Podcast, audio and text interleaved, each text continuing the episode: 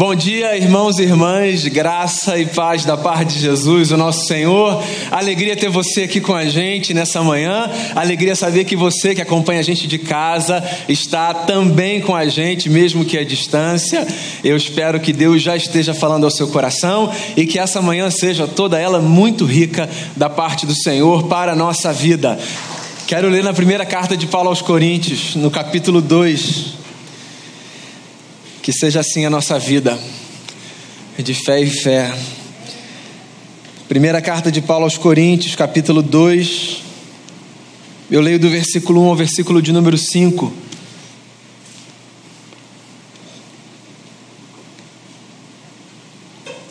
Diz assim o texto, olha só. Eu mesmo, irmãos, quando estive entre vocês, não fui com um discurso eloquente, nem com muita sabedoria para lhes proclamar o mistério de Deus, pois decidi nada saber entre vocês a não ser Jesus Cristo e este crucificado.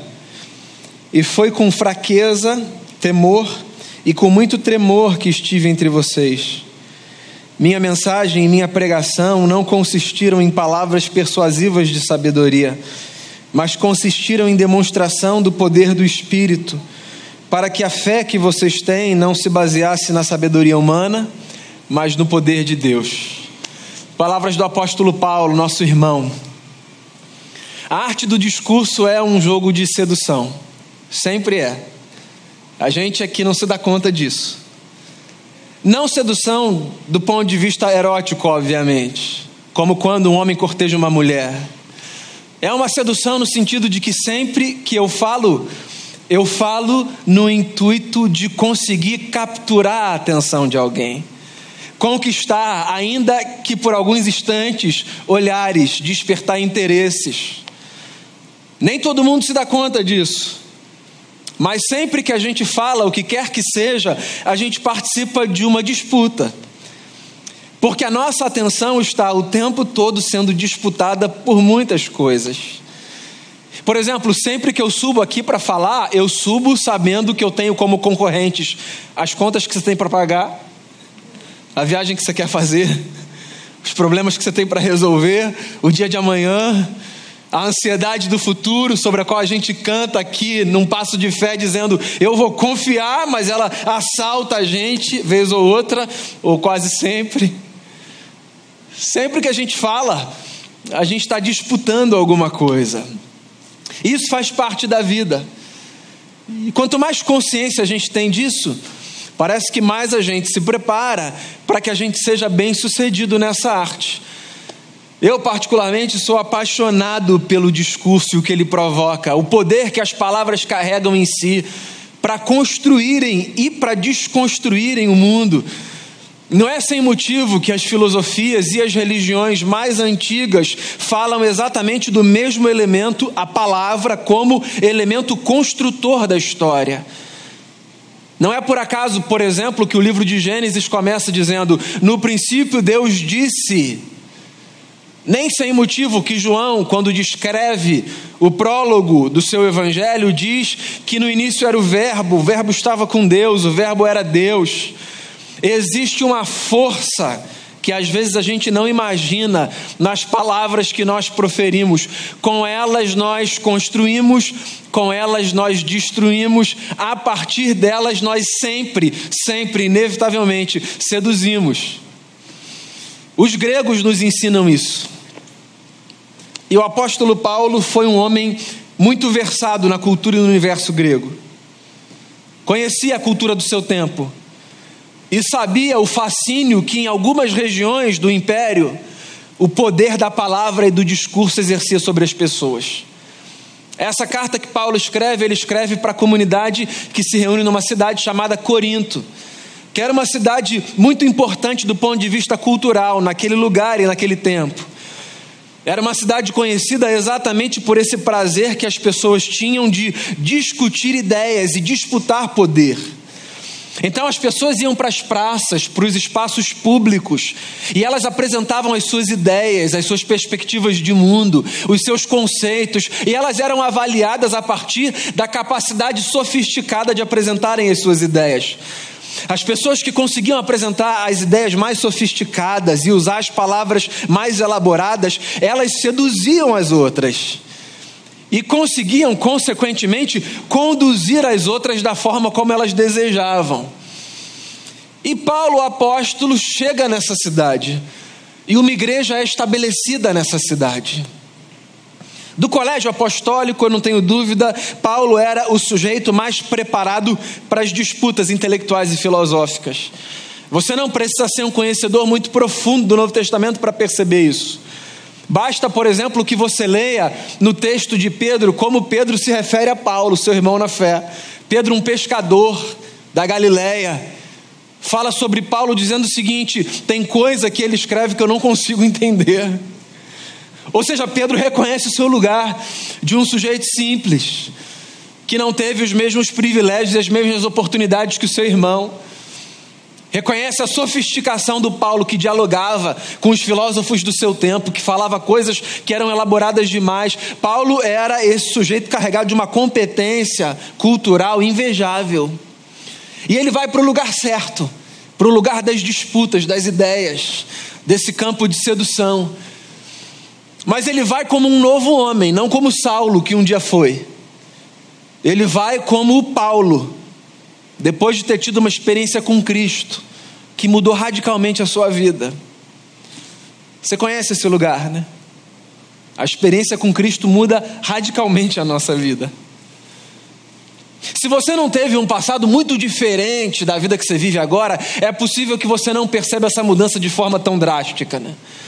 Algumas pessoas viveram uma vida tão intensa por outros caminhos, em outras direções, que quando se convertem, elas não se dão conta da intensidade das mudanças experimentadas por causa de Jesus. Tem gente que tem aquele testemunho impactante, né? Eu vivi aquela vida que representa talvez o que há de pior no mundo. E aí eu me encontrei com Jesus e agora eu vivo essa vida. E aí fica muito nítido aos nossos olhos a mudança. Todo mundo muda muito por causa de Jesus. A experiência com Cristo é uma experiência que acontece no âmago do nosso ser. Não tem como não mudar muito quando a gente se encontra com Jesus. As mudanças podem não ser radicais do ponto de vista da estética, da percepção do mundo, mas a vida com Cristo necessariamente faz com que alguma coisa aconteça dentro da gente e a gente muda. A gente muda. O nosso olhar muda. As nossas balizas mudam as nossas balanças são outras. Pelo lado de dentro, parece que a gente começa a experimentar o que Jesus, numa conversa com um homem erudito do seu tempo, chamou de novo nascimento. É exatamente isso. Essa foi a melhor metáfora que a Bíblia já nos ofereceu para descrever o que acontece na nossa vida quando a gente se encontra de verdade com Jesus. A gente renasce. E a gente usa essa metáfora para algumas outras coisas na vida, né? Depois de um acidente que todo mundo achava que a pessoa ia morrer, aí a gente diz assim: Fulano renasceu. Depois de uma doença que todo mundo dava a morte como sendo certa e a pessoa sobrevive, o que, que a gente diz? Fulano renasceu. Pois então, do ponto de vista da fé, a gente renasce. A gente sempre renasce. E Paulo, quando escreve para a comunidade de Corinto, escreve como esse homem renascido, esse homem novo, que agora não é mais aquele que um dia foi, que perseguia opositores, um intolerante religioso, que não dava aos outros o direito de serem o que eles achavam que devia ser. O Saulo foi esse sujeito que carregava sangue nos olhos, que não admitia que ninguém vivesse a partir de outra visão de mundo que não a sua própria. O Paulo, enquanto Saulo, era esse sujeito com quem a gente não tem condição de conviver por mais de cinco minutos, sabe essa gente? Intransigente, intolerante, que quer enfiar água lá abaixo. Esse era o Paulo antes de se encontrar com Jesus, o Saulo. Aí ele se encontra e a vida dele muda.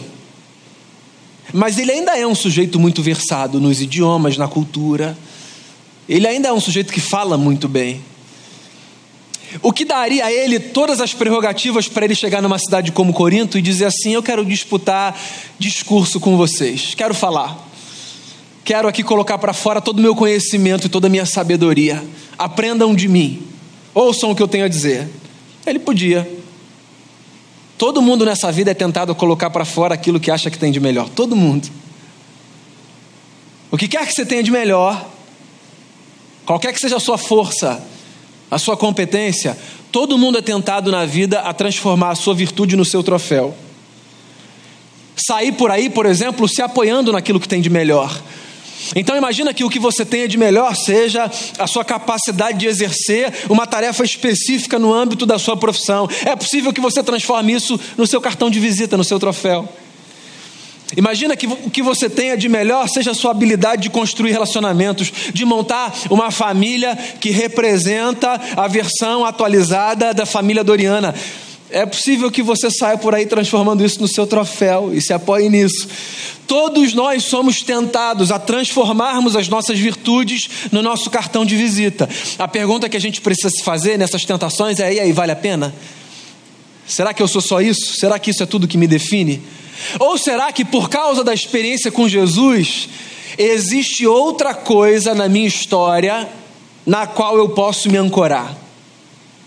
Então, Paulo está escrevendo para essa gente dessa cidade e está dizendo exatamente isso. Em outras palavras, o que ele está dizendo é: Eu conheço o jogo de sedução, eu conheço esse ambiente, mas eu quero dizer a vocês o seguinte: quando eu estive entre vocês, eu não fui a vocês me calcando na minha capacidade de falar bem, nem arrotando sabedoria. Antes eu fui a vocês para proclamar o mistério de Deus. Porque eu decidi não saber absolutamente nada entre vocês que não seja Cristo Jesus e esse crucificado. Eu fui com fraqueza, eu fui com medo, eu fui tremendo. A minha mensagem a vocês não foi outra senão Cristo Jesus, que é, na nossa história, o poder de Deus. Por quê? Porque eu não quero que a fé de vocês se baseie em outra coisa senão nesse mistério.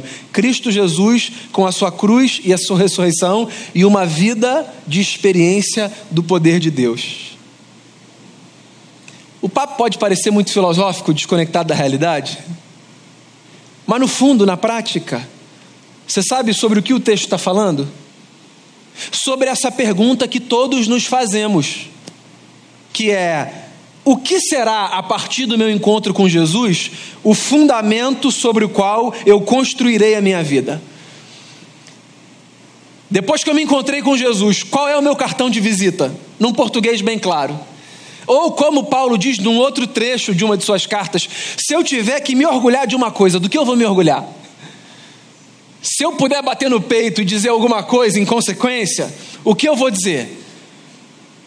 O que ele está dizendo é: eu decidi não saber mais nada que não seja a cruz e a ressurreição e o poder do Espírito Santo. Eu acho que antes de dizer o que isso significa na prática, vale a pena eu dizer a você, só por uma questão de consciência, o que isso não significa na prática. Quando Paulo diz assim: Olha, eu decidi não saber mais nada senão a cruz e a ressurreição e o poder do Espírito Santo, Paulo não está dizendo que nós que nos encontramos com Cristo precisamos ser esse tipo de gente que vive numa versão religiosa do samba de uma nota só. Essa gente de um discurso só. Não é isso que o Paulo está dizendo. Porque eu acho que tem gente que interpreta o texto desse jeito. E aí tem gente que vem para essa experiência religiosa e fica fascinado com o encontro de Jesus, o que é absolutamente maravilhoso, e se transforma num tipo de pessoa que não tem outra conversa, não tem outro discurso. Então você está conversando sobre futebol e a pessoa pergunta se você quer aceitar a Jesus.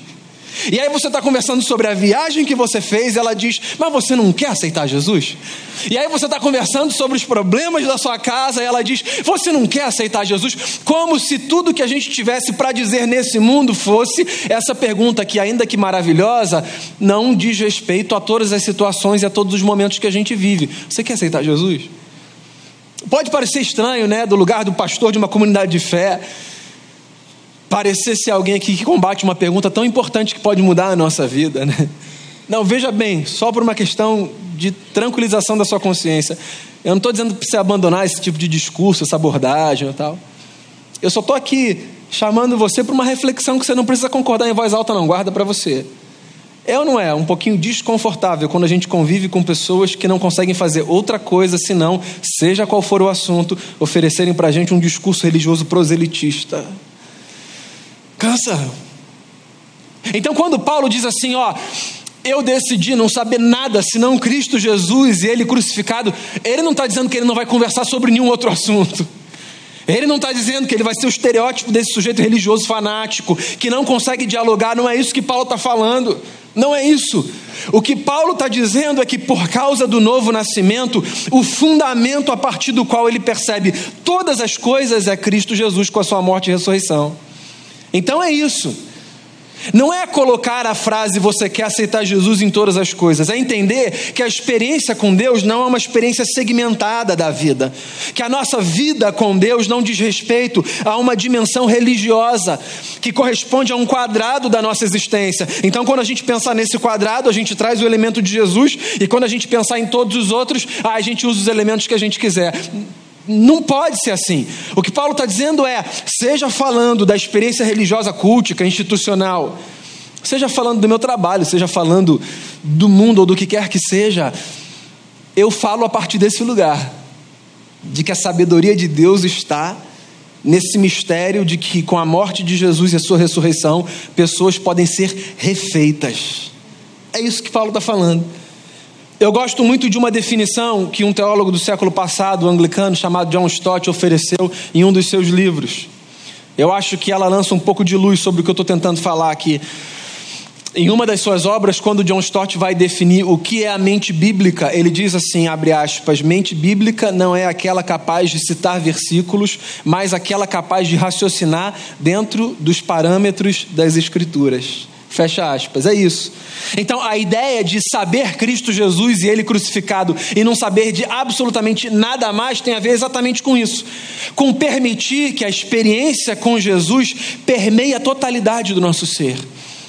De modo que, mesmo que a gente não use palavras religiosas e jargões religiosos, e mesmo que a gente não aparente no estereótipo uma religiosidade X, ainda assim Jesus será percebido na nossa vida, porque nós estaremos tão embebidos dessa verdade que não haverá outra forma de existir senão testemunhando o poder de Jesus e da sua ressurreição. É isso. Na prática, o que Paulo está dizendo é que quando a gente faz de Jesus o fundamento sobre o qual a gente constrói a nossa história, Ainda que as nossas palavras não apontem para aquela pergunta clássica, de alguma maneira a gente vai despertar nas pessoas o interesse de saberem o que aconteceu com essa pessoa que ela está assim. Por que ela trata o seu cônjuge assim? E por que se relaciona com seus filhos assim? E por que, mesmo diante dos que nas hierarquias das estruturas sociais estão acima e dos que estão abaixo, ela se porta assim, desse mesmo jeito gentil, respeitoso? Por quê? O que, que essa pessoa tem? Essa pessoa tem Cristo como fundamento da sua história. Cristo Jesus. Decidi nada saber senão Cristo Jesus e Ele crucificado. O que eu estou querendo dizer a você, irmão e irmã, nessa manhã é: ao caminhar por essa vida, tendo você o troféu que você tiver e podendo fazer você do que você puder fazer esse elemento de sedução, de orgulho e de vanglória, lembre-se de uma coisa: Jesus possibilitou que a gente renascesse para que, em fazendo o que quer que a gente faça, a nossa vida cumpra um propósito: o de apontar para Ele, para a beleza da Sua cruz e para o poder da Sua ressurreição. Então, quando você trabalhar, onde você trabalhar, num ambiente religioso como eu trabalho, ou no ambiente mais representativo da antítese da religião, seja esse o seu lugar, onde quer que você trabalhe, faça com que com o seu trabalho a beleza de Jesus seja vista. E de alguma forma você consiga apontar para a cruz e para a ressurreição de Jesus. Quando você viver no seu condomínio, viva ali no seu condomínio de tal forma que a sua vida aponte para a beleza da cruz e da ressurreição. A nossa vida é um testemunho da esperança que as pessoas podem encontrar. E é isso que Paulo está falando. Ele está dizendo: eu vou colocar tudo de lado, tudo de lado. Eu tenho repertório, mas eu não quero que isso seja o fundamento da minha história, porque o fundamento da nossa história precisa ser Jesus, aquele que com a sua vida a sua morte e a sua ressurreição possibilitou que eu e você, sem precisarmos voltar para o ventre das nossas mães, renascêssemos para uma nova história. Decidi não saber nada, só a cruz de Cristo e a sua ressurreição. Claro que, completa o apóstolo, decidi saber essa verdade, fundamentando-a nessa experiência, que é poder de Deus, o poder do Espírito, é o que ele diz aqui. O que é muito bacana, porque na prática o que Paulo está juntando são dois elementos que às vezes a gente separa, como se eles fossem auto-excludentes, ou como se a gente pudesse optar por um deles. Então, o que Paulo está dizendo é que ele resolveu saber e oferecer a mensagem da cruz, que, como a gente leu no começo da celebração, é o poder de Deus para a salvação de todo aquele que crê, assim nos ensina a palavra. Ele decidiu saber essa verdade, é o que ele tinha para falar, é o que ele tinha para oferecer, mas ele tinha plena consciência de que essa verdade proclamada só se sustenta se calcada na realidade de uma experiência imersa no poder do Espírito Santo. Então é isso que Paulo está dizendo. O que Paulo está dizendo é que ele tem um discurso que desconstrói a lógica desse mundo, mas que só desconstrói a lógica desse mundo se calcado numa experiência que afere a legitimidade desse novo nascimento. Na prática, sabe o que isso significa? Que não adianta você conhecer todo o Novo Testamento e saber decorada toda a lei de Moisés e todos os seus desdobramentos, se isso não está encharcado dessa vida misteriosa e mística que só é possível quando a gente se rende ao poder do Espírito do Cristo. É isso. O que Paulo está dizendo é: não adianta a gente saber de tudo se não há uma verdade desse poder de Deus refazendo a nossa história, não tem a ver com o que a gente diz não tem a ver com o que a gente diz, tem a ver com a força das nossas ações, que elas sim sustentam as nossas palavras. Você quer ver? Tem um episódio interessante, pelo menos para a gente que lê, não para os caras que passaram por ele. Eu lamento por eles, mas Atos dos Apóstolos tem um trecho que fala sobre uma agente religiosa que foi enfrentar forças do mal no poder do Cristo a quem Paulo pregava. É, é, uma, é uma experiência interessante porque ela é, ela é uma espécie de representação das muitas vezes que a gente tenta dar assim carteirada com a credencial do outro, sabe? A gente se vale na experiência de terceiro para abrir uma porta, para fazer o que quer que seja. Então, o livro de Atos dos Apóstolos conta que num episódio de enfrentamento de forças malignas, alguns homens que, pasme você, eram filhos de sacerdotes, então era essa gente que vivia nesse ambiente, eles foram enfrentar forças do mal se valendo da experiência do Paulo. E aí chegaram lá dizendo assim: ó, em nome do Cristo a quem o Paulo prega, eu ordeno que vocês saiam daqui. Posso dar um spoiler? Se você não conhece esse texto, por favor. Né? Tomaram uma surra, foram embora correndo. É isso, o texto é isso. Os camaradas foram enxotados, tomando uma surra e passando vergonha. Por quê? Porque vida com Deus não é um negócio que a gente terceiriza, entende? E eu posso inclusive falar para você assim, ó, acredite em Jesus. Jesus é a única esperança, é a única saída. Jesus é o caminho, a verdade e a vida. Eu posso ter esse repertório religioso todo ensaiado e dizer para você: vai lá. Se eu não tenho uma vida vivida no poder desse Espírito que me fez renascer, toda a beleza do meu discurso se perde. Porque a história com Deus não é uma história que se sustenta no oferecimento de uma sabedoria que é melhor do que a sabedoria desse mundo. Paulo não chega em Corinto e diz assim: ó, eu descobri um discurso que esse vocês vão, esse vocês vão abraçar. Vocês não sentem aí que eu quero falar um negócio que eu descobri. E aí, não é isso. No final das contas, não é uma disputa de quem tem o discurso mais bonito. No final das contas, tem a ver com descobrir que a beleza do nosso discurso vira essa grande bandeira testemunhal do amor e da presença de Deus quando ela se sustenta na verdade dos nossos atos e da nossa vida. Essa é a oração que eu faço pela minha vida, pela sua vida e por essa comunidade. Que no mundo em que discurso é disputa de poder e jogo de sedução, a gente escolha não saber nada senão Cristo Jesus e Ele crucificado. Mas que a gente não confunda as coisas. Que a gente não pense que no final das contas tudo que a gente precisa é dizer para as pessoas: ó, oh, isso aqui é o que há de mais bonito. Que a gente entenda que a verdade da vida é esse discurso bonito que um dia a gente conheceu e que, e que arrebatou o nosso coração. Deus tomou forma na pessoa de Jesus, viveu, morreu e ressuscitou por nós. Que esse discurso arrebatador se sustente na verdade que ela sim muda a nossa história. Uma vida rendida ao poder do Espírito Santo, ela sim faz com que a gente experimente uma jornada completamente diferente. Que sobre a minha vida e sobre a sua vida venha a sábia escolha de sabermos nenhuma outra coisa senão Jesus, o nosso Senhor. Que Ele seja o fundamento de tudo que a gente faz de tudo que a gente pensa. Que isso não seja para você, eu só vou perguntar para as pessoas o tempo todo que é aceitar Jesus. Não, isso afasta, isso repele, isso empobrece, isso diminui. Que a nossa vida seja, ao falar de qualquer coisa, ao enxergar qualquer coisa, as nossas lentes, que elas sejam Jesus, o segundo Adão, aquele que ofereceu para a gente uma nova humanidade. Agora, que a gente não. Que a gente não caia nesse engodo de achar que o discurso bonito faz valer a vida que for. Que o nosso maior empenho seja o de vivermos a vida mais bonita que a gente puder por causa do discurso que arrebatou o nosso coração e que apontou a gente para esse lugar.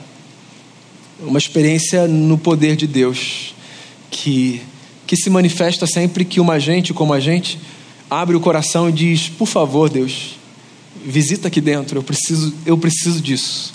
O que eu entendi aqui, eu preciso visitar aqui. Eu queria fechar essa minha fala nessa manhã convidando você a fazer essa oração aí do seu lugar, sentado, numa conversa sua e com o Senhor. Queria convidar você a, a pedir a Ele, Deus, me faça não saber nada senão Cristo Jesus e Ele crucificado, que esse seja o fundamento da minha vida. E que você diga também a Ele, Deus, eu não quero ser apenas uma pessoa que entende do Senhor eu quero viver imerso nessa experiência de ter o teu espírito como poder que envolve, que refaz a minha história. Tenha um tempo de oração e depois eu orarei junto com você.